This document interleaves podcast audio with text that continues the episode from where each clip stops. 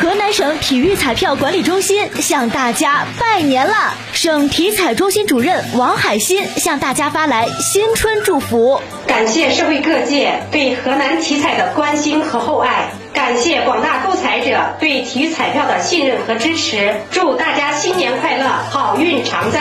新年快乐，公益体彩，乐善人生。中国体育彩票，国家公益彩票。记者从郑州长途汽车中心站了解到，从春运开始，截至目前，中心站已安全发送旅客二十二点六五万人次，发送班次八千三百多班。从农历小年开始，中心站出行旅客持续平稳增多。